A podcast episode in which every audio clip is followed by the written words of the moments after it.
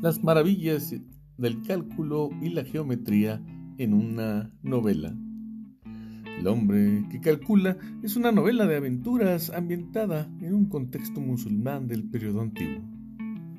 Beremis, el personaje principal, es un joven cuidador de ganado que conoció a un notable maestro, el cual le enseñó la ciencia de las matemáticas.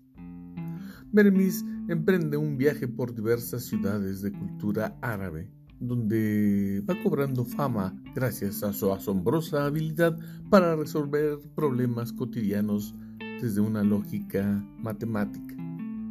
De una manera muy didáctica se destaca la importancia de esta disciplina en la vida cotidiana, y no solo de los fríos cálculos, sino que se pondera el arte narrativo al estilo árabe, así como también el valor de la ética y la justicia.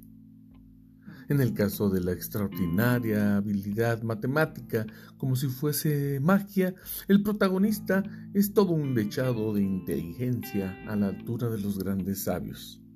El hilo conductor es el dominio de esta disciplina, pero en cada caso resuelto siempre hay un equilibrio ético.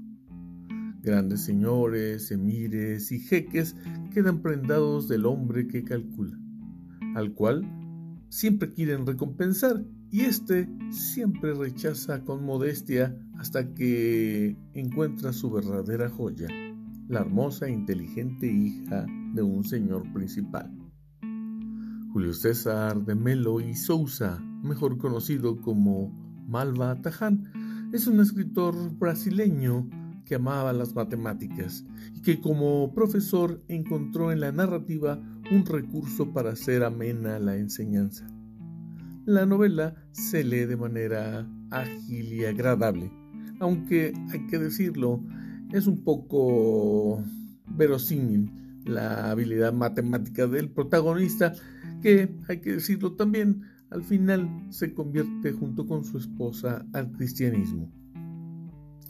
Eh, lo mejor sin duda es la amenidad en cada una de las leyendas e historias que nos va contando, de las cuales por supuesto la verosimilitud pasa a segundo plano.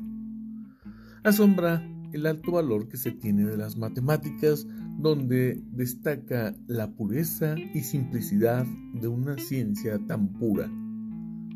Recuerda las palabras de Platón en su academia, donde decía que las matemáticas no armonizan con la depravación y con la torpe indignidad de los espíritus inmorales. El hombre que calculaba de Malva Taján está en la edición de Snowball Publishing en la edición electrónica de 2013.